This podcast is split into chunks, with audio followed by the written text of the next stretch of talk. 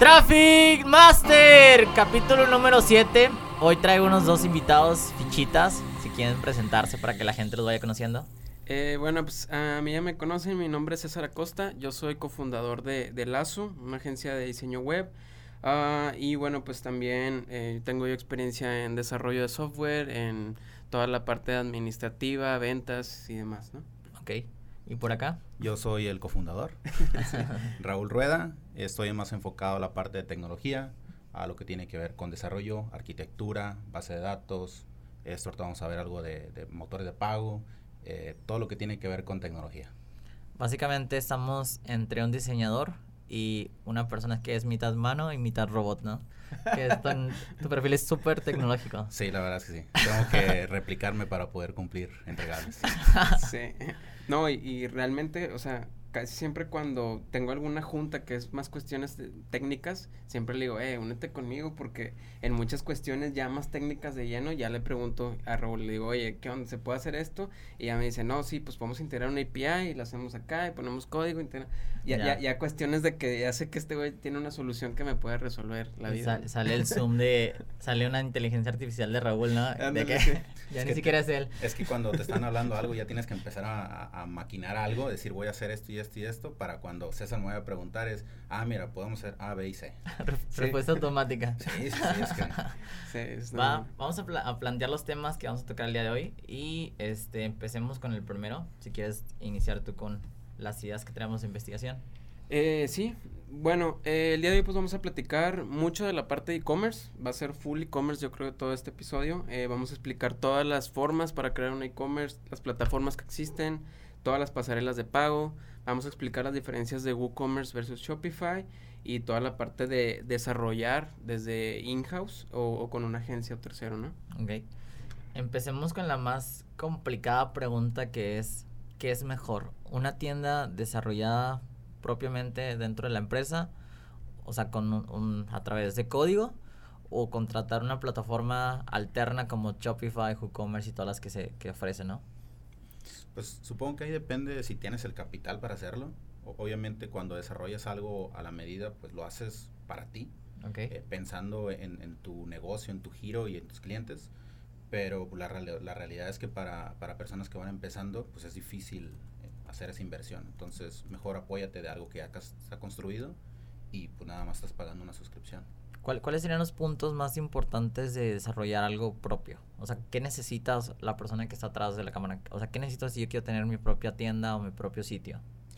Ah, pues yo creo que idealmente tendría que tener un, una idea de negocio basada ya en hacer un research de mercado eh, para investigar qué es lo que está haciendo tu competencia, cuáles son los canales los cuales está vendiendo, porque no necesariamente necesita tal cual hacer una plataforma eh, en línea cuando posiblemente su mercado puede ser que esté vendiendo por Instagram Shop o por Facebook o por algunos otros canales, ¿no? Simplemente estar eh, apostarle a lo mejor a Amazon o directo a Mercado Libre, yo qué sé, ¿no?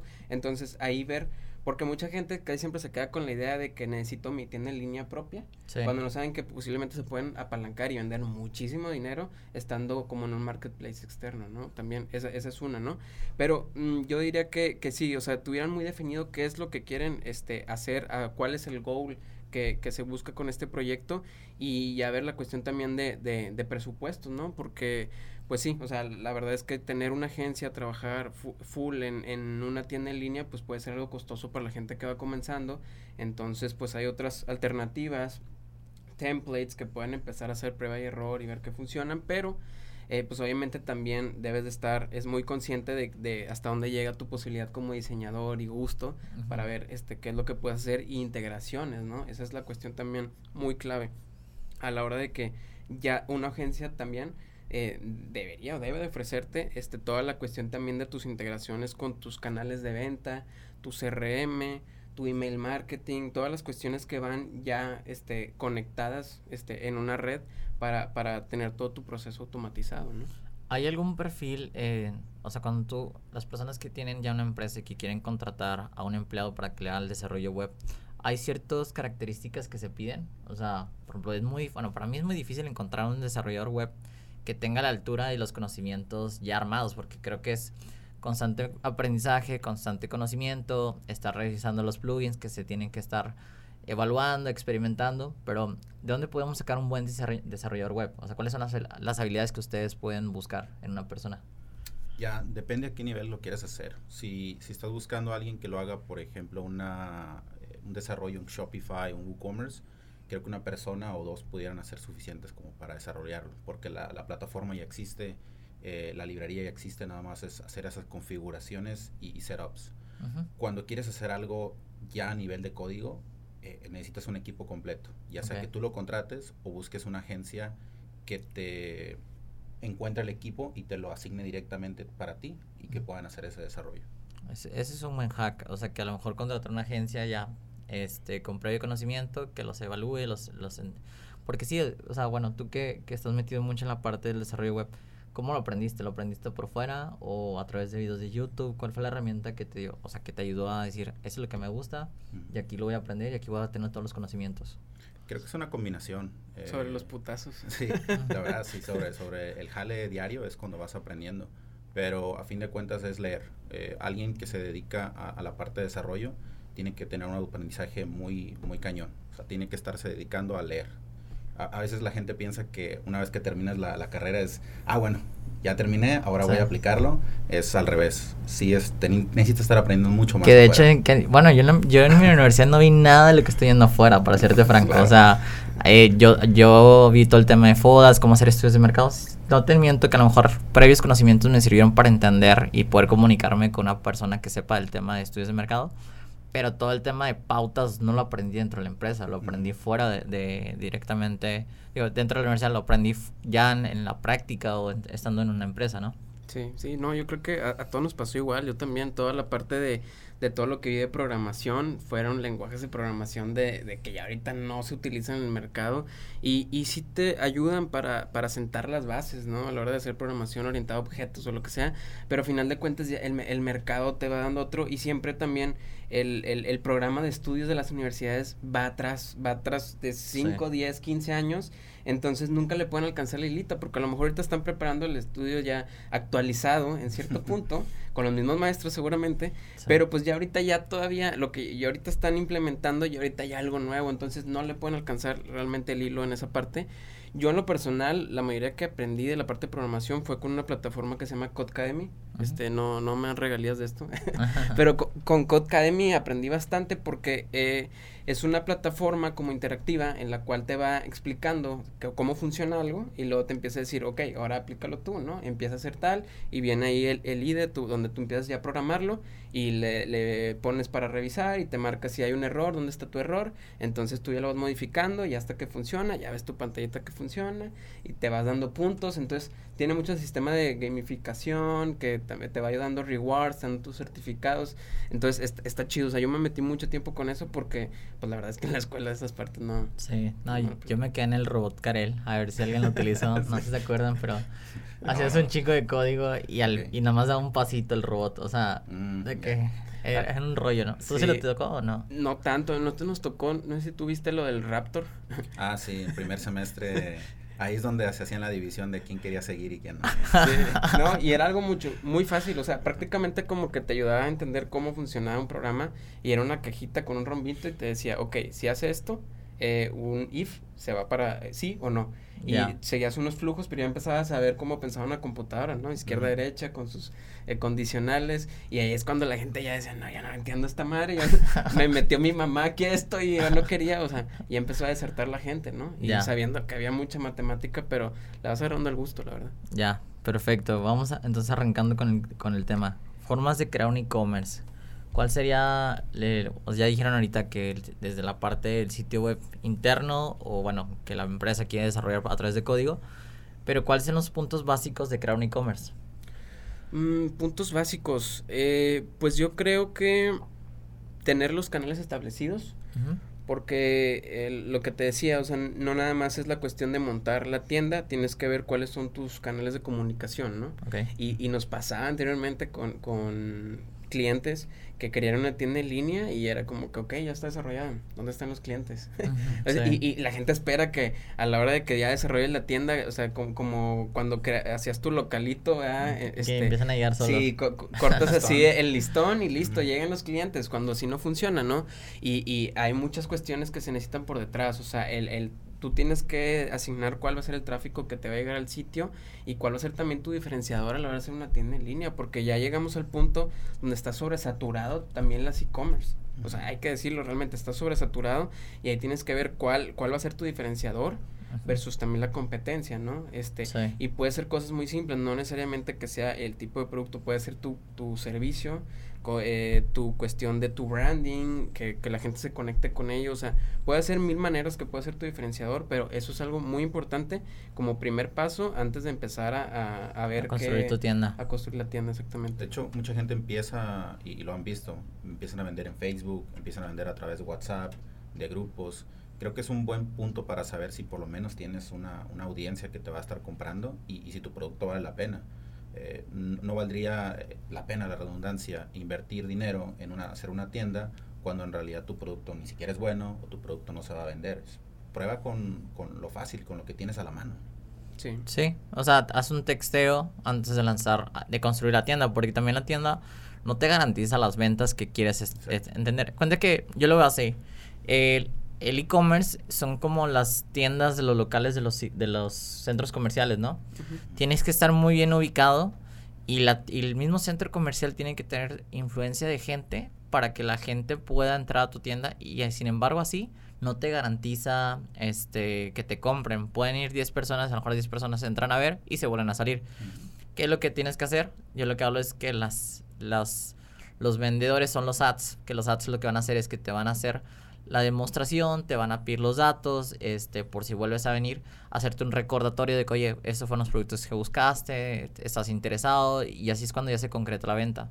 Pero básicamente es así, o sea, la gente tiene que entender que los locales que hay dentro de un centro comercial, tienen, tienen que haber varias estrategias para que manden el flujo y sobre el flujo capturen datos para después darle seguimiento a esas personas, ¿no?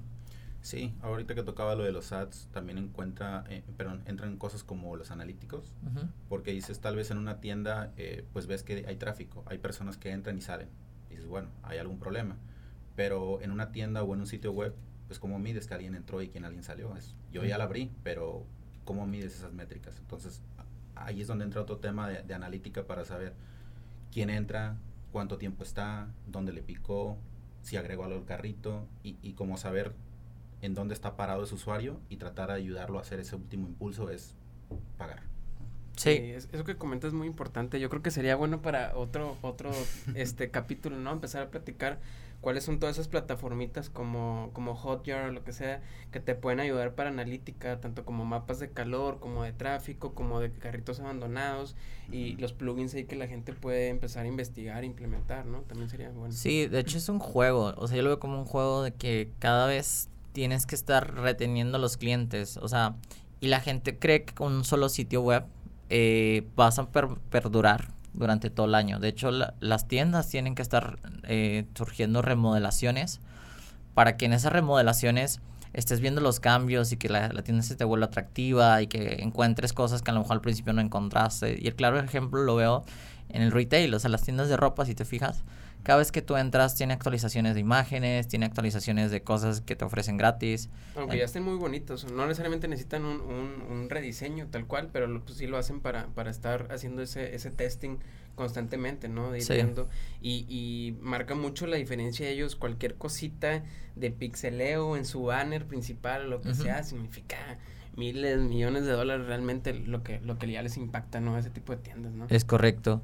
Ahora, ya que ahorita hablamos de las plataformas que es Shopify, WooCommerce, este, WordPress, entre otras, sí quisiera hablar de la diferencia entre una y otra, porque a lo mejor hay personas que se van por, por WooCommerce o hay personas que se van por Shopify. Tú, en tu punto de vista, ¿qué, cuál, ¿cuál crees que sea más funcional o qué, qué tienda recomiendas este, directamente para vender a través de e-commerce? Eh, pues en lo personal creo que Shopify y es lo que nosotros este, implementamos eh, pues más que nada también por, por todo cómo se ha adaptado este, la, la, gente hacia Shopify Y realmente es una empresa que surgió en el 2006, o sea, pero ya ahorita están en 175 países y tienen un millón setecientos mil este, negocios ya trabajando y una evaluación increíble, ¿no? Pero eh, en sí yo creo que Shopify, porque eh, esta plataforma, a diferencia de lo que dices de, de WooCommerce, de otras que hay por allá, está pensado totalmente desde un inicio una plataforma para, para el usuario, para su manejo de su tienda, ¿no? Y eso es muy, muy importante porque eh, WooCommerce también te lo puede hacer, pero realmente WooCommerce nació como un plugin dentro de WordPress, ¿no? Sí. Entonces, tú montas tu, todo tu WordPress, todo tu servidor y, le, montas la parte de, del WooCommerce, ¿no? Entonces, hay esa división en la que tú puedes editar y borrar y cambiar todo tu sitio y le picas algo más y te lo chingas a diferencia de Shopify, que para, para el, el cliente final es tu usuario contraseña, entra y es muy fácil realmente la explicación para una persona que no le mueve nada de código, no, le mueve nada de plataformas, de decir aquí está tu inventario, aquí creas un nuevo producto, aquí editas el producto, aquí le cargas la imagen, aquí lo publicas, aquí ves tus compras, aquí le cambias el estatus y ya. O sea, prácticamente e, esa simplicidad que le da para el usuario final va a decir como que, o sea, sí, me, me gusta el UI, me gusta todo, es algo que, lo, que tiene Shopify. Tiene también sus debilidades, que ahorita Raúl lo va a platicar, pero eh, eh, a cuestión para el usuario final, yo creo que Shopify le ha dado el clavo para la parte de las e-commerce, ¿no? Sí, ¿tú qué opinas, Raúl? Que, ahorita que hablabas de facilidad, eh, Shopify da mucha facilidad al cliente, pero también hacia uno. Eso se vende más como un platform as a service entonces no hay un mantenimiento de nuestro lado, que hacemos esa integración. el hosting ya existe, los servidores ya existen, ellos tienen su propio soporte. motores de pago. Motores de pago. Entonces, eh, nuestra chamba, por así decirlo, es hacer esa configuración, ese setup inicial y dar la explicación al usuario de cómo usarlo. Versus tal vez hacer algo como WooCommerce, donde tienes que darle un, servicio eh, mensual. Bueno, vaya, lo que tengo que llegar es, tienes que darle un seguimiento porque es mantenimientos, actualizaciones, eh, cambios de plugins, cosas que se te echan a, perder o cosas que se caen. Entonces, eh, para nosotros es complicado estar dándole mantenimiento a sitios, a, tiendas, perdón, cuando podríamos integrar algo que ya lo hace. Sí, hablando de eso de mantenimiento, este, también es la parte importante del hosting, ¿no? O sea, eh, muchos, bueno, a mí me han comentado que Cloudways creo que es una, una para temas de hosting, de alojamiento. ¿Por qué? Porque cuando empiezan a entrar toda la manada del tráfico, llega un punto en el que se te cae. Entonces dices, a la madre, ¿qué está pasando con mi tienda? Y no es, no es porque tu tienda está mala, sino que no soporta el, el ¿cómo lo podemos explicar a como a simple vista de que, ¿qué, es lo que no soporta que la tienda se caiga? El tráfico de la, de la gente, o sea, los usuarios concurrentes que hay al mismo tiempo. Entonces, puedes decir, tal vez tu tienda soporta, eh, no sé, mil visitas al mes, pero el día que, no sé, un 23, 24 de diciembre, te llegaron dos mil personas de, golpe, eh, tu sitio se saturó y simplemente se cayó.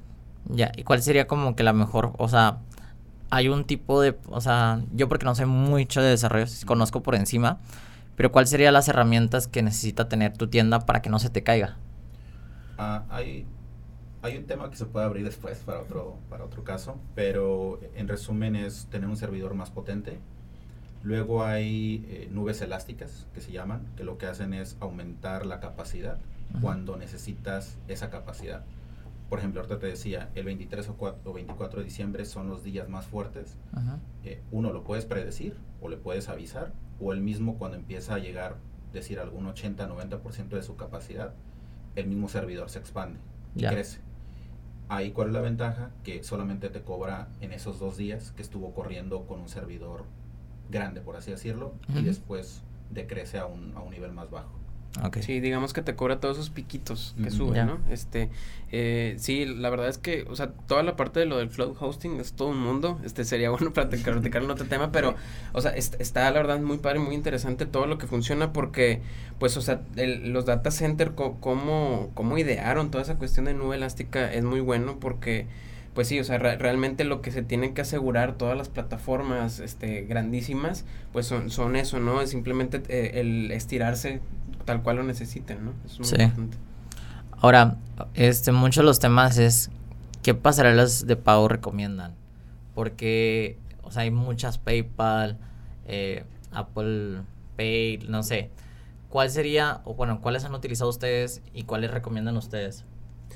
Ah, pues mira, aquí tengo un poquito de, de información ahí al respecto. Eh, primero, para comenzar, la que nosotros recomendamos, utilizamos más, pues yo creo que son dos, es Stripe y PayPal, ¿no? Este, comienzo explicando un poquito de, de, PayPal, este, para la gente que ahí no conoce un poquito la historia de PayPal, se fundó en el 98, se llamaba antes Confinity, este, por eh, Peter Thiel, que es el, el, creo que es el que tiene el libro de Zero to One, por así recuerdo, un, un libro muy famoso por allá. Ah, es Griffin, este, creo. ¿eh? Es Griffin, ¿no? No, según, según yo ¿Sí? es Peter Thiel. Wow, les tengo ahí pendiente esa parte, ¿no? Pero eh, se fundó en el 90, 98. En el 2000 este, se emergió con X.com, que era la compañía que tenía Elon Musk. Eh, y al siguiente año se renombró como PayPal, ¿no? Y, y eh, este Peter Thiel se nombró como, como CEO, reemplazando a Elon Musk, ¿no? De ahí, de, de PayPal, fue adquirido por eBay en el 2002, este, como un, no me acuerdo si uno o cinco billones por algo así, y Elon Musk tenía el 11% de, de, de esa La compañía, ¿no? De ahí a cuando lo vendió fue cuando empezó a fundar ya Tesla y, y SpaceX y todo el rollo, pero de ahí más o menos surgió la parte de PayPal, ¿no? Ahorita es una mega compañía realmente, este, y tiene muy buenas, este, la, la verdad, integraciones con toda la parte, es eh, prácticamente con cualquier tienda vas a ver que va a existir el método de pago por medio de PayPal. Una parte en contra que tiene, que hemos visto mucho en la parte de- del, del cambio de, de dólar, peso, peso, dólar, te mata bien, cabrón. Sí. Eh, La última vez nos lo tomó como a 18.8, 18.9, cuando estaba a 19.7. Entonces, sí, la verdad, ahí pegan la cuestión de- del cambio de divisa, pero es muy, muy bueno y muy, muy seguro, ¿no? Este, eh, por el otro lado está Stripe, que esta compañía se fundó mucho más por acá, como por el 2009, este, en San Francisco, y pues ellos son, según yo recuerdo, son irlandeses, ¿no? Sí. irlandeses americanos. Y bueno, es una compañía que tiene evaluación de 95 billones de dólares. O sea, es, es una compañía increíble. Y justamente ahorita antes del podcast estaba platicando con Raúl y le decía cómo se les ocurrió a ellos hacerle competencia a PayPal cuando PayPal tenía ya El 9, mercado 9, dominado. 10 años de ventajas y el mercado súper dominado. Pero ahí fue la cuestión de que ellos se nicharon. Y ellos dijeron, ok, PayPal está bien, funciona muy padre con procesamiento de pago, tiene N cosas, este, pero eh, no existe como esa relación para el desarrollador, ¿no? Y tú mismo lo platicabas, o sea, eh, el desarrollador es el que implementa esas integraciones, necesitas darle algo mucho más fácil. Entonces, ellos se enfocaron con la parte de las APIs, de todas estas conexiones y para toda también su configuración para compras en mobile y compras en, en tiendas en línea, ¿no? Entonces ahí fue cuando empezó a surgir y crecer como co- este, este monstruo que es ahorita Stripe y la verdad en la documentación tú lo puedes ver al, este que está hecho por desarrolladores pensado para desarrolladores, ¿no? O sea, Sí. está demasiado completa su parte de documentación y, y es por, por la cual nosotros nos vamos más por la parte de Stripe y la cual pues, Raúl es el que se pone ahí este, a hacer esas integraciones, eh, toda la documentación es muy buena, ¿no? Sí, o sea, una de las partes que van entre una y otra es, por ejemplo, PayPal. Tiene un poquito más de cobro, o sea, te carga un poquito más la mano, que es un 5%, y en Stripe este, entre un 3 y un 4. La otra es que PayPal, cuando tú querías hacer un pago, tenías que crear una cuenta. Y esa cuenta es crear un, un usuario nuevo de PayPal, que la tarjeta lo autorizaran. O sea, como que ese proceso de, del carrito de compra a veces era un poquito tardado. Y es lo que tenía también Stripe es que tú puedes en tu landing page de carrito puedes obtener los datos del cliente, sabes la dirección y todo eso que fue, o sea, es la parte de los nichos, ¿no? Sí. Entonces, yo también vi como que ese anclaje de, de, de Stripe de que, oye, están es- tienes que crear una cuenta para, para que te puedas pagar por PayPal. Tienes que montar tu tarjeta dentro de PayPal. Eh, no estoy teniendo los datos del cliente porque realmente el, el usuario es de PayPal, no es, no, es de, no es de nosotros, aunque te Ujú. compre a ti el usuario se crea dentro del PayPal para hacerte pago. O sea, todos esos tipos de contras que, que logró ver PayPal como una necesidad para las personas que querían hacer compras rápidas, este, fue una habilidad. Que de hecho no me extrañaría que PayPal, digo, perdón, PayPal, Stripe, haga lo de, no sé si ya como lo tiene Amazon, que es el One Pay. O sea, que de un solo pago, de un solo, de un solo clic, porque no lo he visto en Stripe. O sea, no sé si ya está... en- Como, un modo invitado, dirías. o sea, sí, como un modo invitado que no tengas que crear un usuario. Ah, de hecho, totalmente. Lo, lo que haces es cuando... ha- Hay muchas formas de integrarlo, pero el simple es, como dices, das un clic a un botón y te manda Stripe. Y literal lo que te pide es un correo, tu nombre o la persona que es la dueña de la tarjeta, los datos de la tarjeta y comprar. Sí hay por ahí una opción que te dice, eh, quiero guardarlo, entonces te dice, bueno, crea una cuenta. Ya, Pero si lo quieres dejar ahí, es pagar y se acabó. ya, pero me refiero más bien en la parte de que, oye, ya compré, ten- en mi mismo carrito se quedan mis datos para seguir comprando, como lo hace Amazon. Oh, ya. ¿Sí me explico? Amazon sí, lo sí. que hace es que una vez pone la tarjeta y ya, o sea, ya necesitas, o sea, nada más escoges el método de pago, obviamente, si tienes más tarjetas. Ah, ya, ya sé cuál. Pero este, le das un clic y ya te hace, el, te hace el cobro por automático. Mm, sí, y en sí, sí. Stripe tienes que, o sea, o volver a tener los datos o crear la cuenta para que te vuelva a hacer el cobro, ¿no? Ese, Sí, ese ese- pinche botón es muy Es muy peligroso. peligroso. Porque, Pues, Co- co- compras demasiado fácil, o sea, me, Ah, me sí, ha pasado así en la noche que, que veo algo y digo, ah, estoy en barato. pf, Sí. Y, o sea, es Ya, demasiado ya. increíble que en, en tres segundos ya, ya te dice, ya te va a llegar a tu casa, o sea. No, no. sí, es una de las cosas que, que puede mejorar Stripe en el tema de tener un botón donde ya tenga tus datos y que no tengas que estar, wow, metiéndote en tu cuenta o que tengas que, este, ¿cómo lo puedo explicar? Sí, o sea, como que tengas que volver a poner tu tarjeta porque es un gorro, ¿no? Y también tener las tarjetas dentro de, de nuestro, pues sí, o sea, nuestras computadoras también es un riesgo.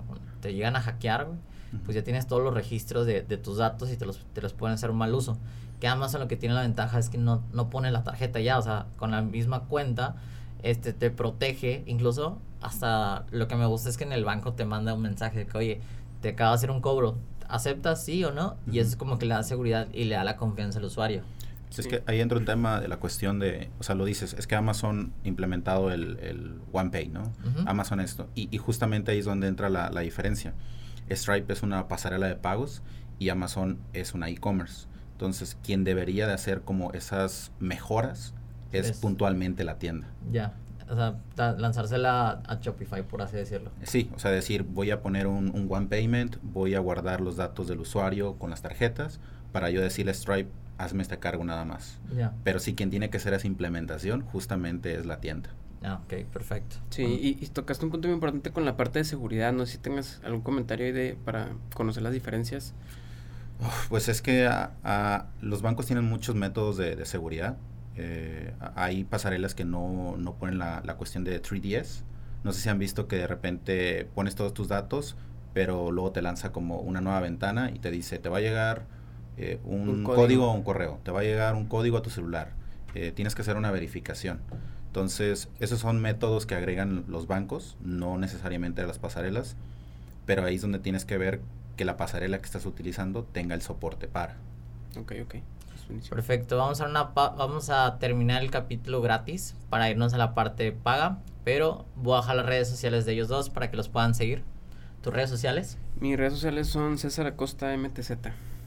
y tus redes sociales. Raúl es, es el güey que más tecnológico que no le gusta que lo sigan, pero lo vamos a poner en su Instagram. Sí, es Beto Rueda B. eh, pues es un Instagram personal, pero espero pronto lanzar al- algo. Eh, si no, búsquenme en GitHub, en Stack Overflow. Son sitios más Underground, sí. en OnlyFans. para... son como el, el OnlyFans de los developers. Ahí es donde ves el El código. contenido premium, sí, ándale, exactamente. Va, nos vamos entonces al contenido premium. Espero les haya gustado este capítulo. Dejen sus comentarios. También mándele mensaje a Beto de que oigan, este, que abre su Instagram público para que lo puedan seguir, conocerlo un poquito más. Así que nos vemos en un próximo capítulo.